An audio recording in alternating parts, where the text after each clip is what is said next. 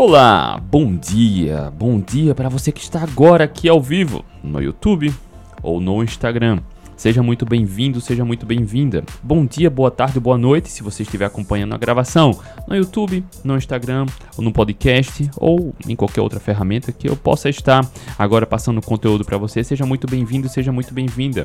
Hoje é sexta-feira, 7 de julho de 2023 e agora, exatamente agora, estou iniciando a consultoria gratuita. A consultoria gratuita de número 83. E se você caiu de paraquedas aqui e não sabe como funciona, André, que história é essa de consultoria gratuita? Vou te explicar agora. Eu me chamo André Burgos.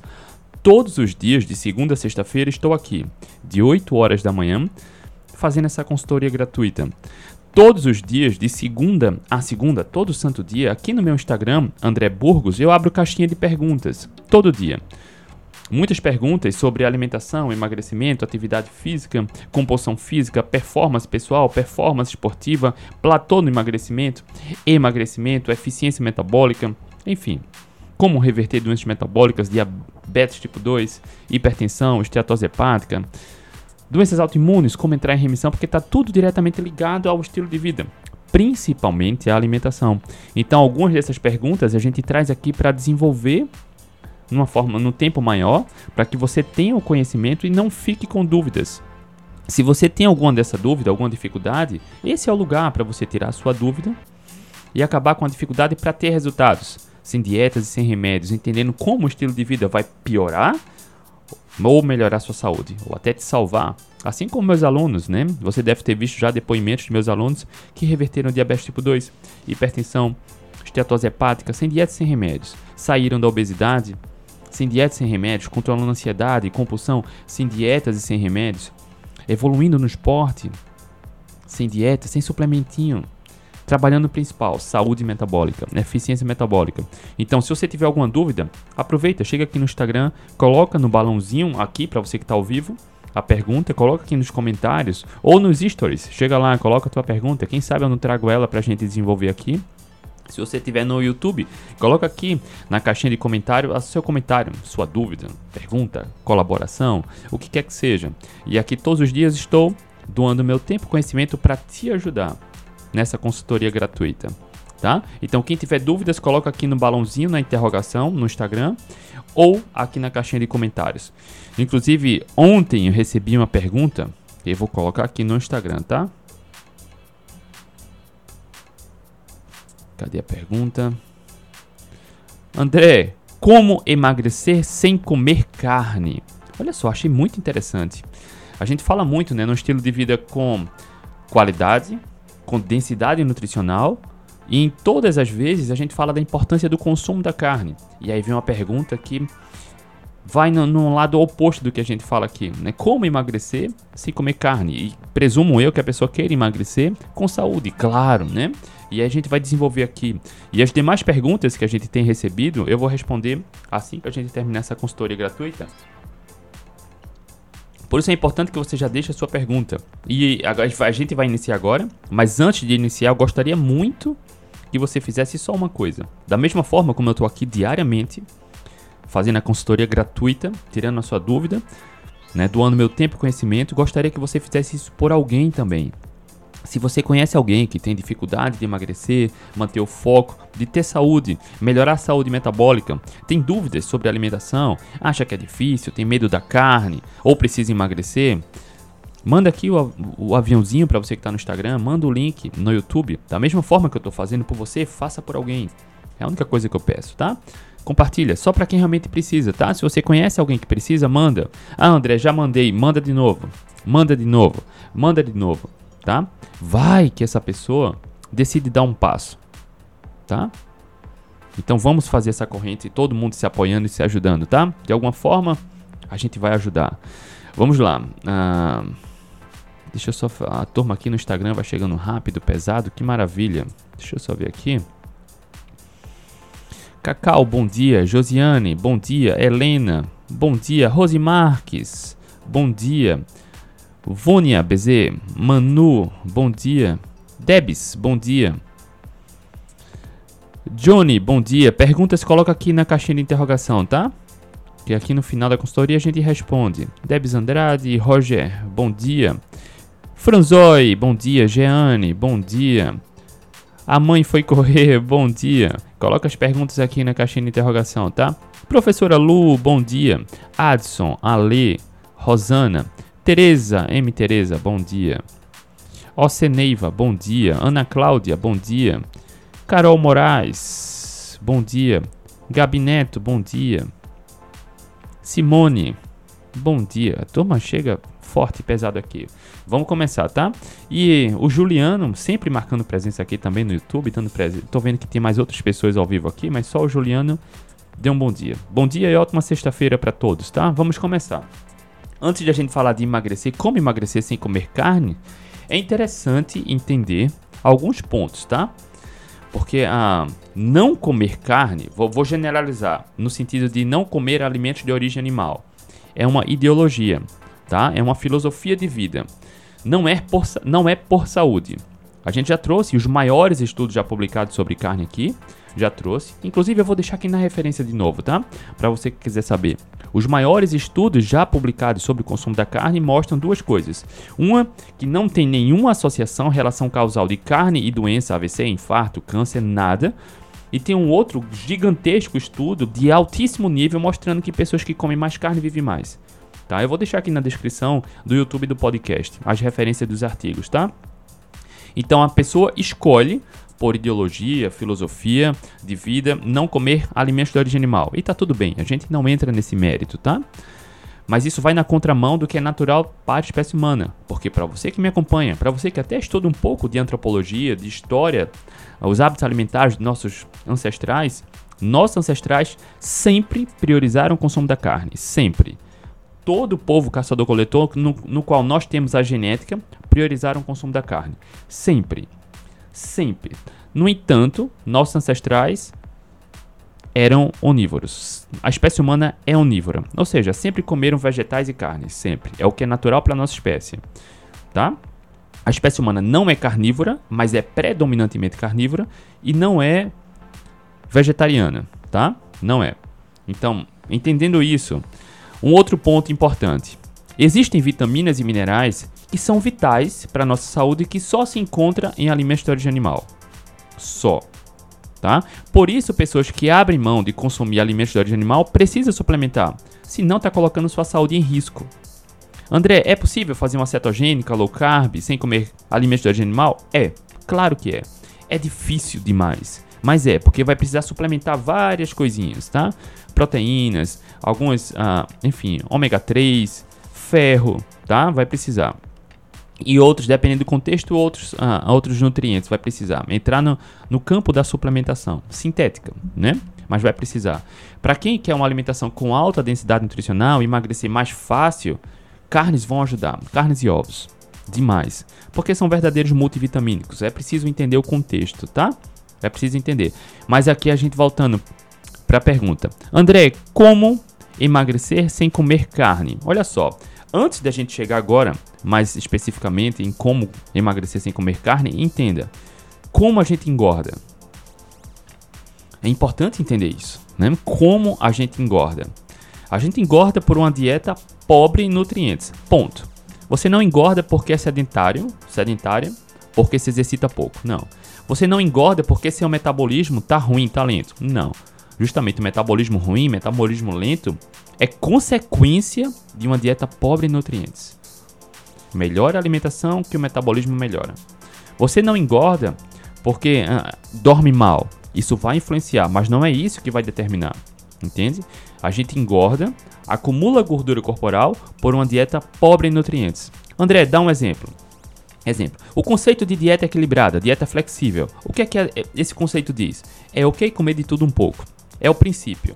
Dieta equilibrada. Não, tá tudo bem comer de tudo um pouco. Será que tá? Lá nos anos 40, 30, 50, nos anos 1910, nos anos 1900, era raro encontrar um adulto com sobrepeso. Não tinha dieta equilibrada. Eu tô falando um período muito recente. Entende? Se fazia duas refeições por dia, não fazia lanchinho, lanchinho não tinha iFood, tá? Não tinha a quantidade de biscoito, de massa, do marketing maciço, né, da da indústria alimentícia, fazendo com você acreditar que precisa comer o tempo todo, que precisa comer cereal matinal, tá? Não, não tinha isso.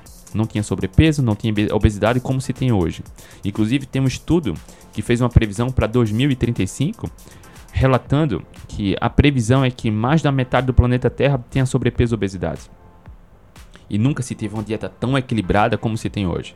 Quando a gente fala de alimentação, nunca existiu equilíbrio na nossa alimentação, como espécie humana, porque a espécie humana sempre comeu o que a natureza sempre ofereceu: carnes e vegetais, sempre. Quando você começa a misturar comida de verdade, tá? Comida de verdade com comida de mentira, aquilo que a natureza oferece com que aquilo que a indústria oferece, as coisas começam a desandar. E aí a gente começa a ter mais fome, mais pensamento em comida, piora questões emocionais como ansiedade, né? Já falei muito isso aqui. Lá meus alunos de protagonista sabem muito bem, tem várias aulas onde eu mostro isso. Tá? A ansiedade piora e aí você quer comer mais. Come mais, tem mais fome, come mais, e aí vai enraizando essa dieta equilibrada, dieta flexível. Entenda, é preciso entender o contexto. E aí a, a dieta, a alimentação vai ficando cada vez mais pobre e você vai comendo mais. Mais pobre, mais e vai comendo mais. E as questões emocionais vão sendo abaladas aí porque piora a ansiedade, piora questões compulsivas, você se frustra e aí sente o conforto na dieta equilibrada e aí come mais e vai ganhando peso ao longo do tempo. E André, Sinara, bom dia. André, o que, o que representa uma dieta pobre em nutrientes? Acabei de dar o exemplo, mas para ser explícito aqui, uma dieta pobre em nutrientes é aquela dieta que você come muito processado e ultraprocessado, muita comida empacotada, o que a indústria fabrica tá? Porque esse cereal matinal que é vendido no supermercado, essas bolachinhas, biscoitos, isso não são alimentos. Isso não nutre. Isso só alimenta um vício, um comportamento inadequado. Você come um biscoito recheado, não está comendo nutrientes que vão alimentar seu corpo, vitaminas e minerais. Está comendo calorias que estão alimentando um comportamento compulsivo, uma vontade de comer. E quando você come isso, quer mais, quer mais, quer mais, quer mais. Quando você come isso, exemplo hipotético, você deixa de comer nutrientes. Então a gente começa a transitar num, num percurso que é meio. começa a se tornar injusto. Injusto do ponto de vista da saúde do corpo. Porque você começa a comer com mais comida de mentira e menos comida de verdade. Tá? E aí, quando a gente, de novo, sendo bem explícito, na, na, na, na natureza nunca teve dieta equilibrada. Né? Nunca. Por exemplo, eu fiz até um, uma postagem recente sobre o que é a dieta de um leão. É carne. Tem, tem um. Vi uma postagem uma vez no zoológico, acho que foi na Inglaterra, deve fazer uns dois ou três anos isso. Mostrando que os macacos lá estavam engordando muito. Porque o homem estava dando ração. ração. Quer engordar um animal? Faça uma dieta equilibrada para ele, dê ração, fabrique comida. Quer engordar o homem? Vá para uma dieta equilibrada. Dê biscoito, bolacha, macarrão. Porque não tem equilíbrio na alimentação. A espécie humana sempre comeu carnes e vegetais. Ponto. Tá? Quando você começa a ir mais para um empacotado, essa comida prática e deliciosa, as coisas começam a desandar. A alimentação começa a ficar mais pobre em qualidade, você começa a desejar mais e ter mais fome, come mais e engorda. Tá? E aí, sendo explícito, André, como eu faço para melhorar a qualidade da alimentação? Simples, volta para o que é comida de verdade. A base da alimentação que a espécie humana sempre comeu, não precisa nem estudar muito, tem revisão na literatura constatando isso. A base da maioria dos povos caçadores-coletores era alimentos de origem animal, carnes, ovos e depois vinham os vegetais. Alguns povos, inclusive, não comiam mais calorias oriundas da carne tá? Tem artigo constatando isso, mas esses povos representam a minoria dos povos estudados, tá? Eram menos de 10% dos povos estudados comiam mais calorias de alimento vegetal. Mas eles faziam isso porque o ecossistema não tinha uma oferta de alimentos de animal. Eles não conseguiam caçar. Logo, pela sobrevivência, comiam batatas, se eu não me engano, tá? Mais calorias de vegetais mas a espécie humana sempre priorizou, obteve a maior parte dos nutrientes de alimentos de origem animal. Entendendo o contexto, para quem escolhe não comer carne ou não comer nenhum alimento de origem animal é por ideologia, por filosofia. E tá tudo bem, não quero entrar no mérito, no julgamento, tá? Mas vai na contramão do que é natural para a espécie humana, vai na contramão do que a nossa genética está adaptada, do que nossos ancestrais sempre fizeram, entende? Nesse caso, você entender um contexto, André, como emagrecer sem comer carne? E aí a gente vai entender algumas, algumas questões aqui. Existem vitaminas e minerais que são vitais, essenciais, que só tem alimentos de origem animal. Sim, uh, os aminoácidos completos estão em alimentos de origem animal. Quando você come carnes e ovos, você come todos ah, os aminoácidos que a gente precisa, que são vitais. Nenhum vegetal é, é, completo em aminoácidos. E aí, quando você abre mão de comer alimentos de origem animal, precisa suplementar. Tá? Para quem escolhe não comer alimentos de origem animal, precisa entrar na suplementação vegetal. Aquelas que são mais aplicadas, que tendem a ter uma melhor qualidade nesse cenário, nenhuma proteína vegetal chega nem aos pés de proteína animal nem suplemento, tá? Mas olhando o cenário de suplementação de proteína vegetal, quais são as melhores que tem nesse cenário? Proteína de soja, ervilha e arroz. Então é preciso suplementar a proteína. A proteína tem a questão dos aminoácidos para construção de tecidos, de músculo, manutenção óssea, tá? E também saciedade. É importantíssimo, é importantíssimo comer a proteína adequada. Importantíssimo. A gente precisa comer proteína. Precisa, né?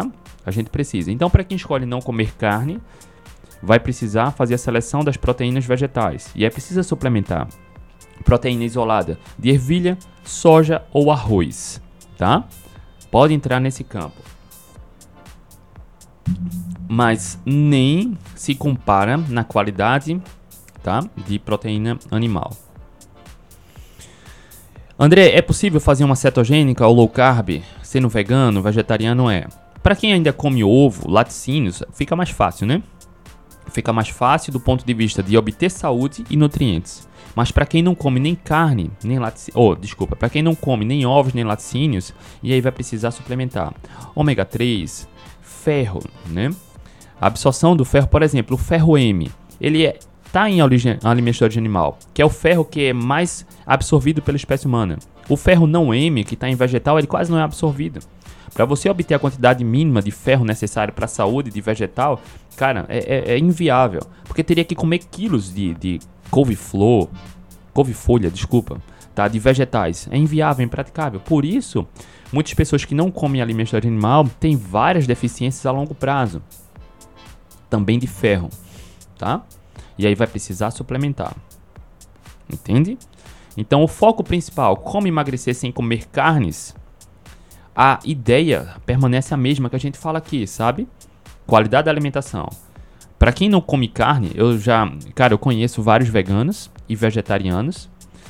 Alguns que até priorizam comida de verdade, de qualidade, comendo frutas, comendo raízes, tá comendo legumes, evitando processados e ultraprocessados, mas tem outros, cara,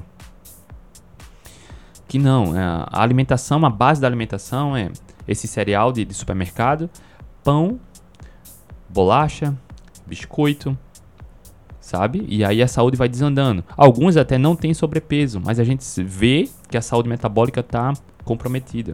A glicose descompensada, gordura no fígado, porque quando você se envolve muito com processado e ultraprocessado, a saúde metabólica vai desandando. É possível, de novo, tá? Eu bato nessa tecla. É possível ser vegano vegetariano e ter saúde? Claro que é. Mas exige muito, muito mais esforço, né? Porque vai precisar suplementar bastante para ter saúde, tá? Algumas pessoas escolhem não comer carne porque tem muitas alergias. Isso é, isso é bem raro, mas acontece, tá? Muitas alergias. Aí, nesse sentido, também é mais forçado. Cara, tem pessoas que tem, não toleram quase nenhuma carne nem ovos. Tem, tem, já vi casos assim, de intolerância à lactose, ter alergia a todo tipo de ovo, a carne também. E aí, cara, restringe basicamente a proteína vegetal, entrando na suplementação vegetal. Suplementação de ômega 3, que está em abundância em alimentos de origem animal. Acho que aqui no Instagram pausou. Alimentos de origem animal, tá? E aí precisa suplementar.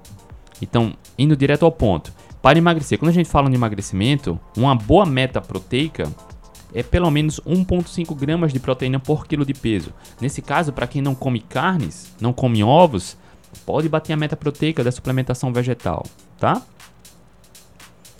Pode bater. Priorizando proteína isolada de ervilha, arroz ou soja, tá?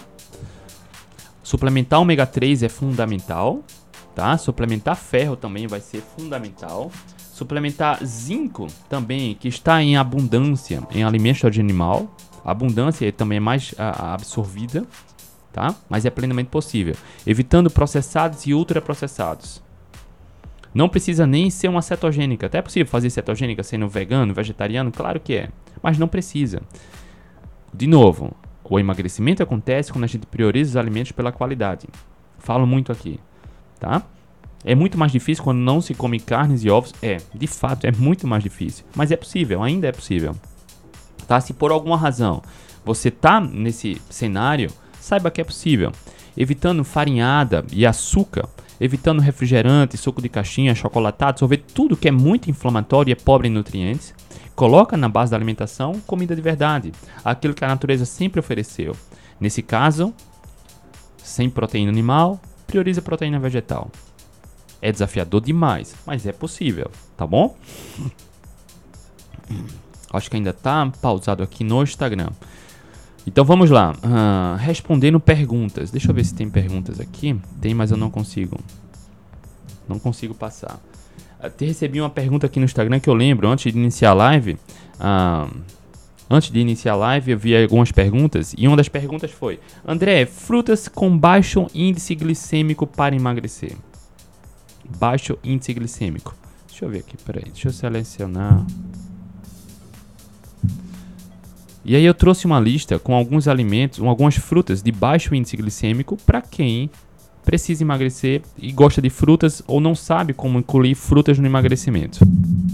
Já fiz uma consultoria gratuita aqui só sobre frutas. Eu acho que eu revelei mais de 20 frutas que são facilmente incorporadas no estilo de vida de quem busca emagrecimento. Tá? Já fiz, eu acho que voltou no Instagram, né? Já fiz uma consultoria gratuita aqui, falando só sobre frutas de emagrecimento e revelei mais de 20 frutas que são facilmente incorporadas numa cetogênica. É preciso entender o contexto e os objetivos, tá? E aí, deixa eu só passar a pergunta para a gente atualizar aqui. Cadê? Aqui. André, quais são as frutas de baixo índice glicêmico para emagrecer? Olha só, são inúmeras, são dezenas. Lá no programa protagonista, se não me engano, tem mais de 30 que eu mostro lá com a tabela, valores. Aqui, antes de iniciar a live, eu anotei algumas, tá? Para você não ficar sem respostas. Mas entenda que emagrecimento não é sobre comer frutas ou evitar frutas. É sobre ter uma alimentação com alta densidade nutricional, com atenção adequada à quantidade de proteínas, como estou falando inclusive hoje, numa abordagem sem carne tá? Mas priorizando os alimentos pela qualidade. Nesse cenário, frutas podem fazer parte. Não precisa ser frutas ah, com bem pouquinho carboidrato. Elas ajudam até mais, tá? Ajudam até mais. Mas dependendo da sua estratégia, não precisa. Entendendo o contexto, se você não entender o contexto de frutas no emagrecimento, recomendo fortemente que você vá assistir a consultoria gratuita só sobre frutas, que eu fiz aqui, eu não lembro o número dela, tá? Mas está no YouTube e no podcast é mais fácil encontrar lá. No youtube.com.br uh, André Burgos ou no podcast do Atletas Low Carb, lá tem a consultoria gratuita, tá? Mas eu separei alguns. Por exemplo, frutas de baixo índice glicêmico. O que é índice glicêmico? É o tempo no qual a gente come a fruta e essa fruta é convertida e eleva a glicose sanguínea. Algumas frutas vão ter baixa carga glicêmica, ou seja, vai ter pouco carboidrato, carga glicêmica ao total de carboidratos, índice glicêmico é o tempo que esse carboidrato eleva a glicose sanguínea, tá? Vamos lá. Algumas frutas com baixo índice glicêmico. Cereja, aqui tem 14, tá? Cereja, maçã, tem baixo índice glicêmico, pera, pêssego, morango, mirtilo, amora, ameixa, damasco, kiwi, Aqui, ah, enfim, são 13. Abacate e framboesa. Na verdade, são 12. Que eu tinha repetido aqui duas frutas, tá? Deixa eu só tirar aqui e falar novamente. Olha, cereja, maçã, pera, pêssego, morango, mirtilo, amora, ameixa, damasco, kiwi, abacate e framboesa. São 12 frutas que têm baixo índice glicêmico. Olha só. E aí, se você busca emagrecimento, quer incluir frutas, já tem 12 aqui. que é, vão ajudar nesse processo. Se você não não está disposto a abrir mão de frutas e nem precisa, tem 12 aqui. Lá no protagonista, inclusive, tem mais de 30, tá? E aí, ah, o objetivo, no final das contas, não é fazer com que você tenha dificuldade, mas é encorajá-lo, encorajá-la a limpar a alimentação para ter os resultados que você quer na saúde, no emagrecimento, na composição física mesmo, ter orgulho do seu corpo, tá? De o que é que seja mais importante para você, porque é simples o processo, tá? É simples. Quem tiver perguntas, coloca aí. Tem um aqui. Alexandre Reis. Minha esposa me critica que como muita carne acredita que teria ácido úrico aumentado. Na verdade, Alexandre, o ácido úrico vai baixar quando você come a quantidade adequada de carne. O que eleva o ácido úrico é o consumo de carboidrato refinado. Tá? Se você tem um ácido úrico alto, tira carboidrato refinado. Não, não mexe na quantidade de carne. Na verdade, bata a meta proteica, pelo menos 1,5 gramas de proteína por quilo de peso. E aí a proteína pode vir da carne da carne ou do ovo, ou de ambos. E aí, ó, ácido úrico vai despencar. O ácido úrico, ele. Deixa eu só tirar aqui. O ácido úrico elevado é consequência de uma dieta rica em carboidratos refinados, uma dieta equilibrada, uma dieta flexível. O carboidrato refinado de massas e açúcares eleva o ácido úrico. Não tem a ver com carne. Isso já é documentado, tá? Não tem a ver com carne. Quer baixar, opa, quer baixar o ácido úrico, come comida de verdade, evita processados e ultraprocessados, tira a farinhada e açúcar, come a quantidade de carne ideal, pelo menos 1,5 gramas de proteína por quilo de peso. Faça isso por um mês, um mês e meio, dois meses, refaça o exame e veja a mágica acontecer, tá? Veja a mágica acontecer. André, como evitar o consumo exagerado de açúcar? Como evitar o consumo exagerado de açúcar? Muito simples. Eu fiz uma, uma consultoria gratuita aqui falando um pouco, fazendo um resumo sobre a história do consumo do açúcar. Olha só, lá nos anos 1700, há cerca de 300 anos, um adulto consumia em média 1,8 kg de açúcar por ano. 1,8. 1,8, quase 2 kg de açúcar por ano. Você pensando assim, caramba, é bastante, né? 2 kg é, mas é em um ano. Nos anos 2000 se consome quase 100. De quase 2 para quase 100. Olha como é bizarro. Dizem para você que é ok comer de tudo um pouco, né?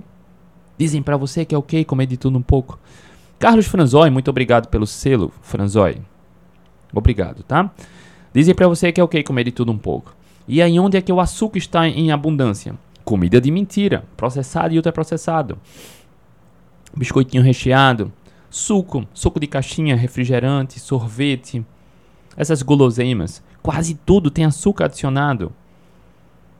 E aí você naturalmente, quando vai comendo mais comida de mentira, mais dieta flexível, mais dieta equilibrada, mais consumo de substâncias inflamatórias como açúcar.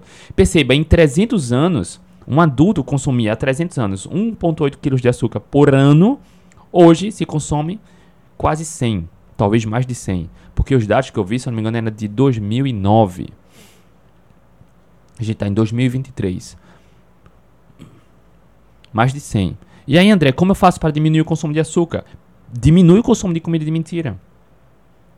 Quando você come comida de verdade, carnes, ovos, frutas, raízes, legumes, por mais que muitas frutas, raízes e legumes tenham mais carboidratos, mas quando você se afasta da comida de mentira, naturalmente o total de carboidratos que você come despenca, diminui.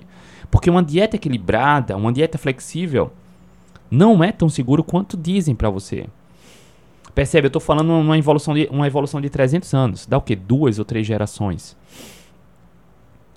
A nossa genética precisa de 40, 70 mil anos para se adaptar a uma modificação alimentar. 40, 70 mil anos. O homem há 300 anos consumia 1,8 quilos de açúcar por ano, hoje se consome cerca de 100 quilos de açúcar por ano. Porque tudo industrializado, quase tudo tem adição de açúcar. Porque é delicioso e é viciante. É delicioso e é viciante. André, como faz para evitar o consumo de açúcar? Vai para comida de verdade. Não tem erro. Não tem erro. Quer cuidar da sua saúde? Não falo só saúde fisiológica, mas saúde comportamental, saúde metabólica. Vai para comida de verdade. Não tem erro. Não tem erro, tá? Deixa eu ver aqui. André, jejum e 100% comida de verdade. Quando chega no platô, o que fazer? Olha só, depende do seu sobrepeso, tá? Eu acho que eu já fiz uma consultoria gratuita aqui só sobre platô no emagrecimento, mas para você que está aqui e ainda não viu, eu vou falar alguns pontos, tá? O platô no emagrecimento está relacionado a vários pontos. Não é só sobre alimentação. Se você dorme com a qualidade baixa, pode resultar no platô de emagrecimento? Sim. Se você vive com altos níveis de estresse, pode resultar no platô de emagrecimento? Sim. Bebida alcoólica pode resultar no platô de emagrecimento? Sim. Alguns alimentos, inclusive que são facilmente aceitos na low carb cetogênica, jejum intermitente, né, na janela alimentar do jejum, no qual você consome laticínios, queijos. Queijos podem resultar no platô de emagrecimento? Sim.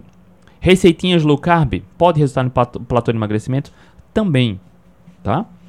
Ou ajustes na alimentação. André, eu não bebo, eu durmo bem, eu me exercito, eu controlo meus níveis de estresse, eu, cara, quase não como queijo. E aí eu preciso emagrecer mais 10 quilos e não consigo emagrecer. O que pode ser? Aí a gente precisa ver como está a alimentação. Certamente é fácil cometer erros na alimentação. Muito fácil, tá? Muito fácil. Tá? Pequenos ajustes que fazem resultados significativos. Inclusive, na mentoria do protagonista, quase toda semana, eu puxo a orelha de alguns alunos lá do protagonista para comer mais, para acelerar o emagrecimento. Porque não precisa comer menos, só fazer alguns ajustes. Tá? Por exemplo, uma, uma, um, um, erro que é comumente aplicado no, no processo de emagrecimento, que pode bloquear o emagrecimento, é consumir gordura em excesso. Gordura em excesso, tá? Pode bloquear o emagrecimento. Outra questão, olha só, e eu lembrei agora, a pergunta aqui é sobre platô no emagrecimento. Muitas vezes o platô. O que é platô no emagrecimento? Olha só, você se pesou, hipoteticamente, trazer um exemplo. Você se pesou, se pesou e está com 80 quilos. Vamos supor, tá? Na semana seguinte, você se pesou, tem 75 quilos, emagreceu 5 quilos em uma semana. É só um exemplo hipotético, tá? Na terceira semana, de 75 foi para 74. Opa, emagreceu só 1 quilo. Na primeira semana emagreceu 5. Na segunda semana só 1.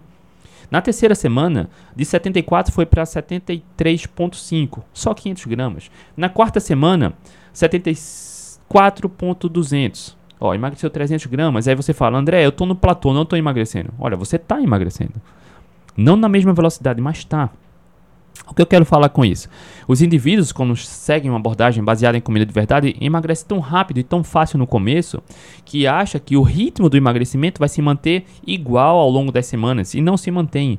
Qualquer abordagem nutricional, qualquer dieta que você fizer, você vai emagrecer mais rápido no começo e ao passar do tempo vai ficando mais lento. Toda ela. Toda abordagem nutricional. Então, o platô de emagrecimento é, se numa semana você emagrece, é, se pesou 80 quilos, na segunda semana está 80 quilos. Na terceira semana, 80 quilos. Na quarta semana, 80 quilos. Isso é platô. Platô é quando o gráfico está uniforme. Tá? Não há emagrecimento. Isso é platô. André, desculpa, meu emagrecimento está mais lento. Opa, mais fácil. Acelerar esse processo é mais fácil. E aí eu precisaria entender como está a alimentação para a gente acelerar isso. Não precisa nem forçar jejum, nem comer menos. Só fazer pequenos ajustes na alimentação vão ajudar, tá? E aí eu não vou me aprofundar nisso, eu já fiz uma consultoria aqui só sobre platô no emagrecimento, não lembro o número dela, tá? Mas olha lá, que a gente se aprofunda mais em outras questões, tá bom? Mas primeiro, o platô tem que ser platô mesmo. Em algumas, em três semanas, por exemplo, o, o emagrecimento deve permanecer o mesmo para você dizer que é platô, tá? Ou você entender, cara, tá mais lento, André. Ah, e é outra história, tá? É só fazer pequenos ajustes para acelerar o emagrecimento. Não é preciso comer pouco, não é preciso se exercitar mais, nem forçar jejum. Apenas pequenos ajustes vão acelerar o emagrecimento. É simples, tá? Vamos ver se tem mais alguma pergunta aqui. André, vou correr minha primeira maratona. Corro 21 km em jejum. Não queria consumir carbo no percurso. Ajuda? Claro. Olha só, é só otimizar a eficiência metabólica. E é exatamente esse o foco do programa Atletas Low Carb. Lá no programa Atletas Low Carb, por exemplo, tem um módulo específico sobre eficiência metabólica. No programa Atletas Low Carb tem outro módulo específico sobre ciclos e periodização. Quando, por quê, por quanto tempo aumentar ou diminuir carboidratos. além de vários outros módulos e várias outras aulas. No entanto, olha só, você quer correr uma maratona, mas não queria carbo no percurso. É preciso fazer alguns testes no, no período de treinos, tá? Eu tenho alunos lá no protagonista que correram maratonas abaixo de 3 horas, assim como eu, sem tomar nenhum gel. Outros chegaram ali no sub 3 tomando um, um gel. A questão é entender como está a sua eficiência metabólica e como a estratégia nutricional vai te ajudar. Se por alguma razão você não se dá bem com nenhum gel de carboidrato, tem desconforto, gases, cólica, diarreia, o que acontece com boa parte dos atletas é plenamente possível correr uma maratona na sua melhor marca sem suplementar absolutamente nada. Mas é preciso trabalhar a eficiência metabólica. André, e como a gente trabalha a eficiência metabólica? Olha só, lá no Atlas Low Carb tem vários módulos, várias aulas. Não dá pra gente resumir aqui em poucos minutos. Mas enfim, comida de verdade na base da alimentação é o ponto fundamental. Ponto 2. O treinamento em jejum ajuda, não é pré-requisito, mas ajuda. Se você já corre 21 km em jejum, isso é, é, é, uma característica que vai te ajudar ainda mais na otimização da eficiência metabólica. André, que danada é eficiência metabólica? eficiência metabólica é você usar sua gordura corporal de forma eficiente na corrida, na atividade física. Tá? Então você tem, se mesmo tendo um baixo percentual de gordura, você vai ter energia suficiente para correr várias maratonas. Eu não falo uma maratona. Eu falo de várias, porque lá no protagonista eu mostro o estudo que comprova isso, tá? Usando sua gordura corporal de forma eficiente, você só usando a gordura seria capaz de correr várias maratonas. Assim como os alunos lá do protagonista têm comprovado, do Atlético Low Carb têm comprovado isso. Então, comida de verdade baixa em carboidratos, treinamento em jejum, consumir a quantidade adequada de gordura e o principal, alinhar isso ao treinamento físico. Não é só alimentação, é o treinamento adequado com a alimentação adequada, com o ciclo adequado. Tá com o ciclo. Por que eu chamo de ciclo? Porque em alguns momentos do ciclo de treinos é interessante diminuir muito o carboidrato. Em outros momentos, pode ser bem interessante aumentar o consumo de carboidratos. E aí lá no, no Atlético Low Carb eu mostro como fazer isso, tá? Com o passar do tempo, você vai aumentando a sua capacidade de usar a gordura corporal para energia. Por outro lado, ao passar do tempo, você vai diminuindo as dependências do carboidrato mantendo a performance. E aí, com o treinamento físico, você vai ganhando rendimento, precisando usar menos carboidratos. Pode, talvez, nem suplementar nada. E aí você vai entender isso lá. Suplementação de sais, eletrólitos, pode ajudar? Pode. Eu, quando corri as maratonas abaixo de 3 horas, 2 horas e 55 lá em Boston, 2h59 no desafio Cidade Maravilhosa, que eu corri a meia maratona no sábado em jejum e corri a maratona no domingo, a maratona saiu sobre 3 horas.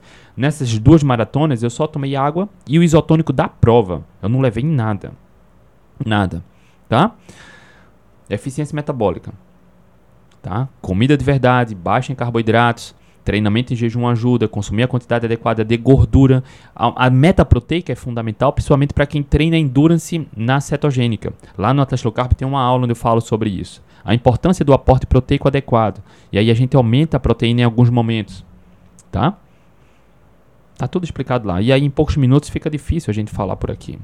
Tá bom? Por isso que a gente também tem a comunidade fechada lá no Atlas Low Carb. Deixa eu ver se tem mais alguma pergunta aqui.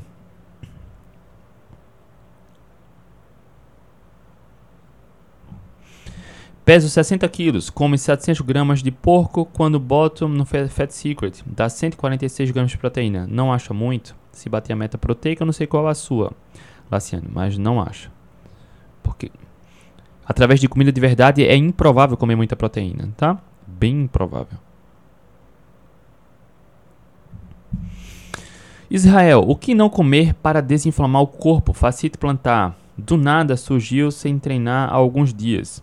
Olha só, Israel, a facite plantar não surge do nada, né? Já é provavelmente algo que alguma sementinha que estava lá piorando, piorando e ela apareceu, né? Assim como, por exemplo, o diabetes tipo 2 não é uma doença que aparece do dia para noite. Não é uma semana, cara, se um indivíduo ficar uma semana comendo rodízio de pizza todo dia, ele não vai ficar diabético.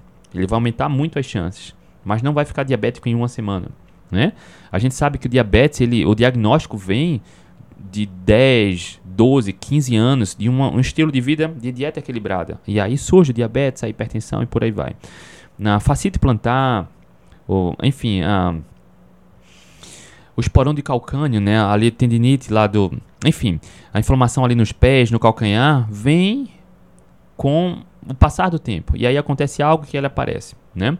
Mas enfim, uh, diminuir a inflamação. Do ponto de vista da alimentação, quais são os principais agentes inflamatórios? Isso é um, um, um bom tema, né? Olha só, glúten, bastante inflamatório, piora a permeabilidade intestinal, aumenta a inflamação. As farinhas refinadas, como farinha branca, farinha de trigo, idem, tá? Piora a inflamação. A caseína, que é uma proteína do leite, também é pró-inflamatória. Açúcar, bastante inflamatório. Ômega 6, ômega 6 que está em abundância em óleos vegetais, óleo de milho, canola, girassol, tá? Ômega 6. Então, esses principais, uh, esses principais alimentos ativos, ingredientes, o que quer que a, a gente entenda isso, devem ser evitados porque eles são pró-inflamatórios. E olha só, só a título de curiosidade, o que é que eu falei? Açúcar, trigo, né, o glúten que está no trigo também, a margarina, óleo vegetal. Os piores agentes anti-inflamatórios são os piores. Um bolo tem tudo isso. O bolo que é tá em festinha de criança, ele é feito com farinha de trigo, tem açúcar, óleo de soja, margarina, alguns a maioria pode levar leite que tem a caseína, tudo que é muito inflamatório está ali no bolo. Percebe? Quando a gente vai muito para comida de mentira, quando você vai para, uh, ah, enfim, para processados e ultraprocessados, olha, um biscoito recheado, tem quase tudo isso. Né? Então, no final das contas, açúcar, glúten, ômega 6 que está no óleo vegetal, a margarina, a caseína que está no leite. Então, esses são os piores, tá, Israel? São os piores para evitar. E aí, André, se eu não posso comer isso, o que é que eu como? Simples, né? Carne. Carne é bastante nutritivo, sacia. Jejum é anti-inflamatório. Além da carne, o ovo também é, é um verdadeiro multivitamínico. Olha só, estou falando do ponto de vista nutricional. Jejuns e comida de verdade. Baixa em carboidratos, tá? Baixa em carboidratos. Frutas com pouco carboidrato, priorize aquelas frutas menos doces, né? Eu relatei aqui 12 frutas que são ótimas também para ajudar. Legumes, né? Vegetais de baixo amido. Lá no, no meu canal do Telegram, o link está na minha bio do Instagram, aqui na descrição do vídeo. Uh, e no podcast tem um link também para entrar no canal do Telegram. Há alguns, algum tempo eu coloquei lá um, uma lista, se não me engano, com 15 vegetais de baixo amido, um documento, um PDF e com uma sugestão de receita para cada vegetal. É gratuito, é só entrar lá, procura lá pelo documento dos vegetais de baixo amido que todo mundo encontra. Lá no Telegram, inclusive, é mais fácil encontrar conteúdo anterior, antigo, né? Agora entenda que, por exemplo, até a facite plantar, ela é consequência de está mais relacionado à atividade física ou bastante sobrepeso. E aí chega o momento que acontece o estopim. Ela não acontece do dia para a noite. Mas não é só a alimentação que vai resolver. Né? É preciso fazer um tratamento ali específico para isso. A alimentação vai ajudar demais, mas não é só a alimentação, tá? Alguém perguntou aqui quais são os alimentos que contêm glúten. Glúten está no trigo, né? No trigo ou, por exemplo, a indústria também retira o glúten, porque o glúten ela, ele tem um papel na textura de alguns alimentos, entende? Então tem algumas substâncias alimentícias que a indústria coloca, adiciona glúten para adicionar textura ou modificar um pouco a textura, tá? Então eu recomendo muito, Cacau, que você olhe a lista de ingredientes dos alimentos. E ali vai ter contém glúten, não contém glúten. Mas quando a gente fala em comida de verdade, você tirando o trigo, maravilhoso. O trigo é rico em glúten, tá? O que é péssimo para a saúde. Mesmo para não celíacos. Tem um estudo mostrando isso. Tá? Mesmo para aquelas pessoas que não são celíacas, os celíacos, celíaca, doença celíaca é uma doença autoimune, no qual o indivíduo que tem doença celíaca tem que passar longe do glúten, não pode nem respirar glúten, tá? Tem um estudo mostrando que mesmo pessoas que não são celíacas obtêm numerosos benefícios na saúde quando tiram glúten da alimentação. Olha só. Tá? Então, se você não é celíaco, eu vou te fazer esse desafio aqui agora, tá? Experimenta passar duas a três semanas sem comer glúten. E aí você precisa se esforçar, né? Falei essa semana sobre a consultoria gratuita, né? Sobre disciplina. Tudo está na base do esforço. Você tem o um resultado na vida, na saúde, baseado no esforço que você emprega para cultivar bons hábitos. Então, quer melhorar a saúde? Quer emagrecer? Quer diminuir a inflamação? Você precisa se esforçar para melhorar hábitos. É esforço. A moeda de troca. Primeiro você se esforça, depois você recebe o prêmio, né? Então, desafio qualquer um aqui. Todo mundo. Recomendo muito. Passa duas a três semanas sem comer glúten nenhum. Se você come muita comida de mentira, pacotinhos, cara, olha ali na tabela nutricional, ali no rótulo, lá atrás, vai ter contém glúten ou não contém glúten, tá? Tira todo glúten. Em duas semanas a três semanas, veja como sua saúde se transforma. Veja. Na base da alimentação, carnes, ovos, tá? Frutas, priorize as frutas menos doces. Legumes, tá? Faça isso. Faça isso. E se você toma remédio, vive com enxaqueca, rinite, sinusite, você vai ver isso sumir. Não é só glúten, tá? Mas se você tem enxaqueca, rinite, sinusite, vive com alergia, cara, imunidade baixa, tira glúten, tira cereais, aveia, trigo, centeio, malte, cevada, tira cereais. Tira o glúten, tira o açúcar e em muitos casos tira a caseína. André, o que é que eu vou comer? Cara, comida de verdade. Carnes, todo tipo de carne, ovos, frutas, raízes, legumes, folhas, talos, comida de verdade. Faça isso. Faça isso, tá? Por duas a três semanas. Depois volta aqui para me dizer o relato. Se teve melhora, me diz. Se não teve, me diz também, eu quero saber. Tamo junto, Israel. Cacau, eu tirei o trigo, melhorei a depressão depressão. Lá no protagonista, inclusive, tem uma aula onde eu falo sobre o papel da alimentação, do controle da ansiedade, compulsão e falo também de depressão. Tá? A alimentação influencia muito, muito. Mas muito mesmo. Pessoas com depressão, elas tendem a ter uma alimentação pobre em nutrientes. Agentes inflamatórios estão fortemente ligados, correlacionados à piora da depressão. Comer alimentos inflamatórios tende a piorar a depressão. Tem vários estudos comprovando isso, tá? Não é só a alimentação que vai melhorar a depressão. Entenda.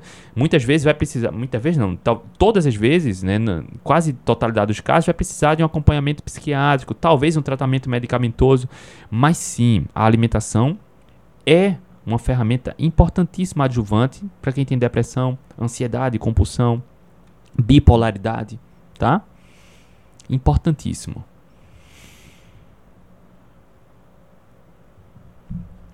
BC Souza, oi, bom dia. E o polvilho inflama? Polvilho é carboidrato puro, né?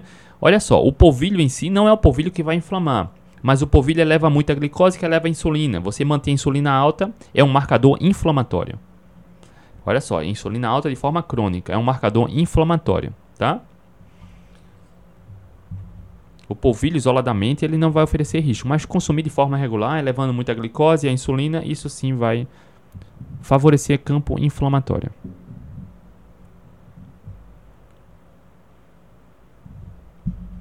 Raquel, para emagrecer não seria mais interessante consumir as frutas com baixa carga ao invés de índice? Ambos, tá, Raquel? É porque eu respondi direto ao ponto aqui da pergunta sobre a, frutas de índice glicêmico, tá? Mas o processo de emagrecimento é muito mais interessante, exatamente como a Raquel pontuou. Frutas, alimentos de modo geral, de um modo geral, com baixa carga e índice glicêmico, tá? Mas André, eu posso emagrecer comendo banana? Claro que pode. Banana tem alta carga glicêmica. E aí, entendendo o contexto, tá, Raquel? É plenamente possível emagrecer comendo banana, inclusive todo dia. O que vai a, influenciar muito é principalmente a alimentação na janela de 24 horas, o que se consome na janela de 24 horas. É importantíssimo entender como está a saúde metabólica, saúde comportamental, porque entenda, o indivíduo engorda e adoece por conta de uma dieta equilibrada e flexível. Isso já está muito bem sabido aqui, né? Porque as pessoas engordam e adoecem porque, principalmente porque começa a flertar muito com a comida de mentira. E aí piora a ansiedade, piora a compulsão, aumenta a fome, piora a inflamação, desejos compulsivos, piora as emoções, busca conforto na alimentação.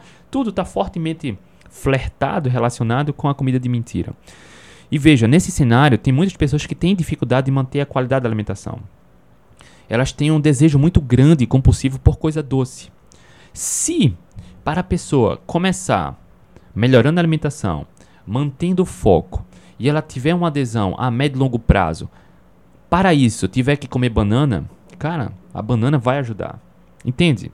Que depende dos objetivos, do contexto, do cenário.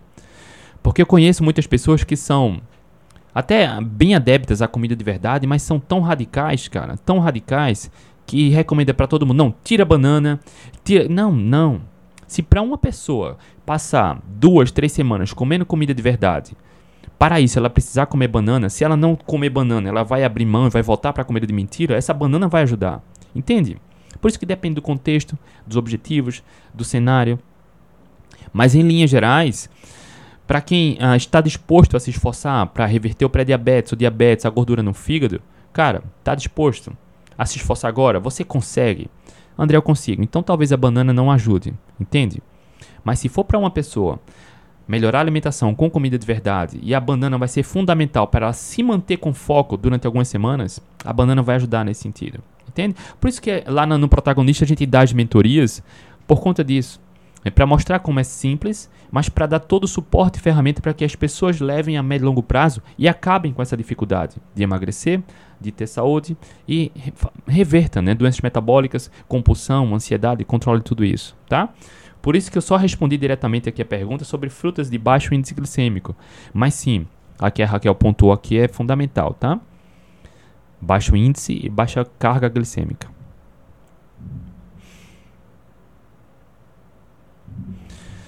Alex, eu acho que foi a, a Alexandre Reis aqui também no YouTube, né? Minha esposa entende que se eu comer muita carne, diz que terei, terei aumento de ácido úrico. Difícil, já respondi aqui, né, Alex? O ácido úrico aumenta, ele eleva, o que oferece risco para a saúde, como consequência de uma dieta equilibrada, com farinha e açúcar. Tira farinha e açúcar, come a quantidade de carne adequada, como a gente ensina, ácido úrico vai despencar. E aí é só você fazer o exame para comprovar isso, tá?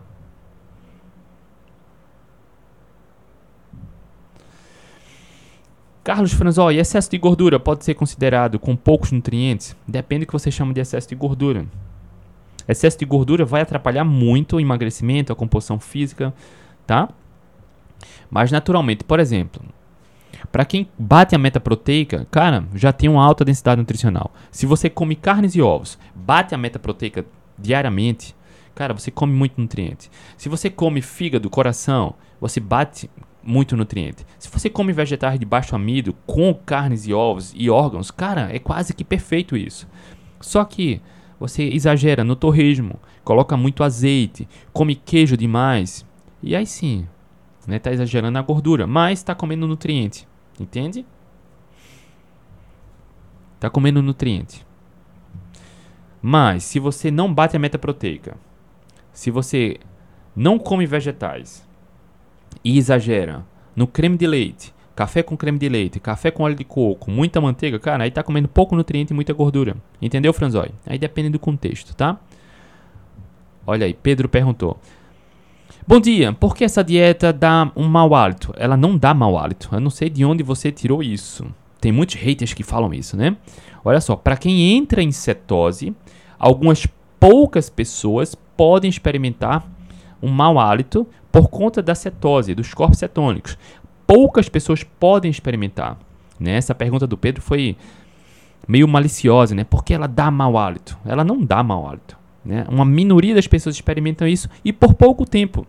Tá? Quando experimenta pela primeira vez, está em cetose, elas podem ter um mau hálito, e aí é só escovar dente, beber água com sal, em dois, três dias isso passa. Passa fácil e rápido, tá? Mas tem muito hater, né, que fala isso. Não, essa dieta cetogênica dá mau hálito. Cara, é mentira. Porque se desse mau hálito, todo mundo que faz cetogênica teria mau hálito. E é só uma minoria das pessoas que experimenta isso por pouco tempo. Tá bom, Pedro? Deixa eu ver se tem mais alguma pergunta. Não, não tem perguntas. Pessoal, uh, eu queria deixar registrado aqui também. Cara, ontem a gente fez uma live lá no Atlético Low Carb com a Gisele e a Maria Vitória. Cara, que repercussão fantástica. Que repercussão fantástica. Ah, Pedro, desculpa, não foi maliciosa, é porque comecei a fazer ela e senti um gosto ruim na minha boca. Minha esposa reclamou. Ah, tudo bem, Pedro. Porque tem algumas pessoas que fazem isso por desconhecimento, tá, Pedro? Mas, ó, se você está experimentando isso, isso é um bom sinal, porque você está entrando em cetose, tá? Ah, é importante saber que vai passar, dois, três dias normalmente, em até dois, três dias, algumas pessoas experimentam isso. Cara, escovar os dentes, ah, beber água com sal, isso vai ajudar. Mas, Pedro, se você está fazendo a cetogênica por iniciativa própria, não precisa ser cetogênica. Se isso está te incomodando, é só colocar mais carboidratos, pode sair da cetose. Se for por questão terapêutica, Pedro, se for por orientação de um nutrólogo, nutricionista algum médico, por qualquer tratamento que você esteja fazendo que precisa estar em cetose, Aí é outro cenário, é só ficar escovando os dentes mais, tá? Uh, bebe mais água e sal, que isso passa rápido, tá? Mas assim, eu faço questão de deixar registrado isso, inclusive lá nas mentorias dos meus alunos no protagonista. Não insista em algo que está sendo desconfortável para você, tá bom? Pedro, de novo, se uh, é escolha sua estar em cetose, tá tudo bem, é uma, uma, abordagem nutricional altamente segura e nutritiva. Mas se está causando algum desconforto, cara, não precisa seguir. Aumenta um pouco o carboidrato, come mais frutas, come alguma raiz, entende? Eu não sei qual é o seu objetivo, tá? Por isso a gente dá as mentorias lá no protagonista para contornar essas situações e ainda mantendo o aluno na trilha que vai levar ao resultado que ele quer, tá? Porque não é só sobre carboidratos, em linhas gerais, se for emagrecimento, se for para reversão do diabetes, hipertensão, esteatose hepática, dá para contornar isso fácil também. Se for alguma doença autoimune, também dá para contornar isso mais simples do ponto de vista de ajuste alimentar. Tá? Por isso quem entra lá no protagonista, a gente dá as mentorias para acompanhar de perto. Tá bom, Pedro? Para quem quiser saber mais sobre o protagonista, tá aqui no link da minha bio, na descrição do vídeo, aqui no YouTube e no podcast, tá? E aí eu queria deixar registrado para a gente encerrar aqui Uh, que ontem a gente fez uma live no, no Atletas Low Carb, do Atletas Low Carb, com Maria Vitória e a Gisele, sobre inflamação crônica, atividade física e low carb. Cara, a repercussão tem sido, foi ontem, de 7 da noite. E a repercussão ainda tem sido fantástica, tá? Tá lá no YouTube do Atletas Low Carb, Atletas Low Carb, oh, youtube.com.br Atletas Low Carb, se você não viu, assista tá? São duas profissionais fantásticas que eu admiro muito, a Gisele e a Maria Vitória, tá? Tá lá ainda. E segunda-feira vai sair o podcast dessa live que a gente fez ontem, tá? Então, rapaziada, um beijo no coração para vocês. Uma excelente sexta-feira. Aplica o que a gente fala, tá? De cultivar bons hábitos alimentares, tá? Cuida de você. Cuide de você. Olha o que Alex falou aqui. Estou muito obeso. Minha esposa é bariátrica e coloca pilha para eu fazer também. Mas entendo que com comida de verdade é mais adequado. Só está difícil ter foco. Alexandre, eu te convido a vir para o protagonista, tá? Lá no protagonista, inclusive, tem vários alunas que fizeram bariátrica. 70% das pessoas que fazem bariátrica voltam a ganhar peso. 70%. Né? E é sobre alimentação. Inclusive, eu falei, né, na terça-feira a gente deu mentoria no protagonista tem uma aluna que está lá, eu falei dela aqui na quarta-feira, que ela até cogita a possibilidade da bariátrica. E uma aluna que fez bariátrica lá do protagonista estava na mentoria e ela falou: Cara, não faça, tá? Muitas pessoas querem ser emagrecidas. No final das contas, fazendo bariátrica ou não, você vai precisar fazer tudo o que a gente ensina: melhorar o estilo de vida, melhorar a gestão emocional, trabalhar autoconhecimento, melhorar a alimentação, começar a se exercitar regularmente, tá, Alexandre? Inclusive, eu tomei a liberdade lá na mentoria de oferecer elas, as duas que estavam lá na mentoria, que fizeram bariátrica, que estão na mentoria e estão emagrecendo mais simples agora, a trocar contato com essa nova aluna que cogita a possibilidade da bariátrica, justamente porque todo mundo se ajuda e se apoia, tá? Se apoia. No final das contas, Alexandre, você fazendo a bariátrica ou não, você vai precisar fazer tudo que a gente faz aqui recomendo aqui melhorar o estilo de vida, trabalhar a gestão emocional, autoconhecimento, tá? Ah, para emagrecer não precisa comer pouco, fazer dieta, nada disso. É só entender como o autoconhecimento, a gestão emocional e a qualidade da alimentação vai te ajudar. Não precisa contar calorias, tomar chá, tomar remédio, comer pouco. Só aplicar as ferramentas que a gente ensina, tá? Por isso, lá no Protagonista, eu dou as mentorias. Porque eu faço questão de acompanhar de perto todo aluno, todo ele, que quer ser ajudado, tá? Olha, a luta aí, ó. A Lu tá aqui no Instagram, Alex. Não sei se você tá vendo, ela acabou de escrever. Eu, com 23 anos de bariátricada, não indico, tá? E a professora Lu, ela tá sendo um exemplo lá de, de cara, tô orgulhoso demais, tá? Tô orgulhoso demais. Mas eu deixei claro que muitas vezes a bariátrica ela é a solução. Depois que o indivíduo já tentou de tudo e realmente não consegue, ela é uma alternativa. Mas eu recomendo fortemente que todo mundo tente, se esforce. Perceba, é esforço. É esforço, tá? Não estou dizendo que é simples, vai ser as mil maravilhas. Mudar hábito é desafiador. Mas como a própria Lua aí está recomendando, né? Tenta melhorar o hábito, tá? A Lu tá aqui, ó, no Instagram. Acabou de comentar, Alex. Não sei se você viu. Se você precisa realmente de ajuda, convido você a entrar no protagonista, tá? No qual toda terça-feira a gente faz essas reuniões, reuniões semanais, toda terça-feira de 8 da noite, justamente para mostrar essas ferramentas, criando essa comunidade, criando esse ambiente, ajudando no foco, ajudando na disciplina, na consistência, na motivação, na automotivação, estratégias alimentares que vão facilitar essa jornada. Tá bom, Alex? Rapaziada, um beijo no coração. Excelente sexta-feira, excelente final de semana. Na segunda-feira a gente tá de volta, tá bom? Tchau, tchau e até segunda.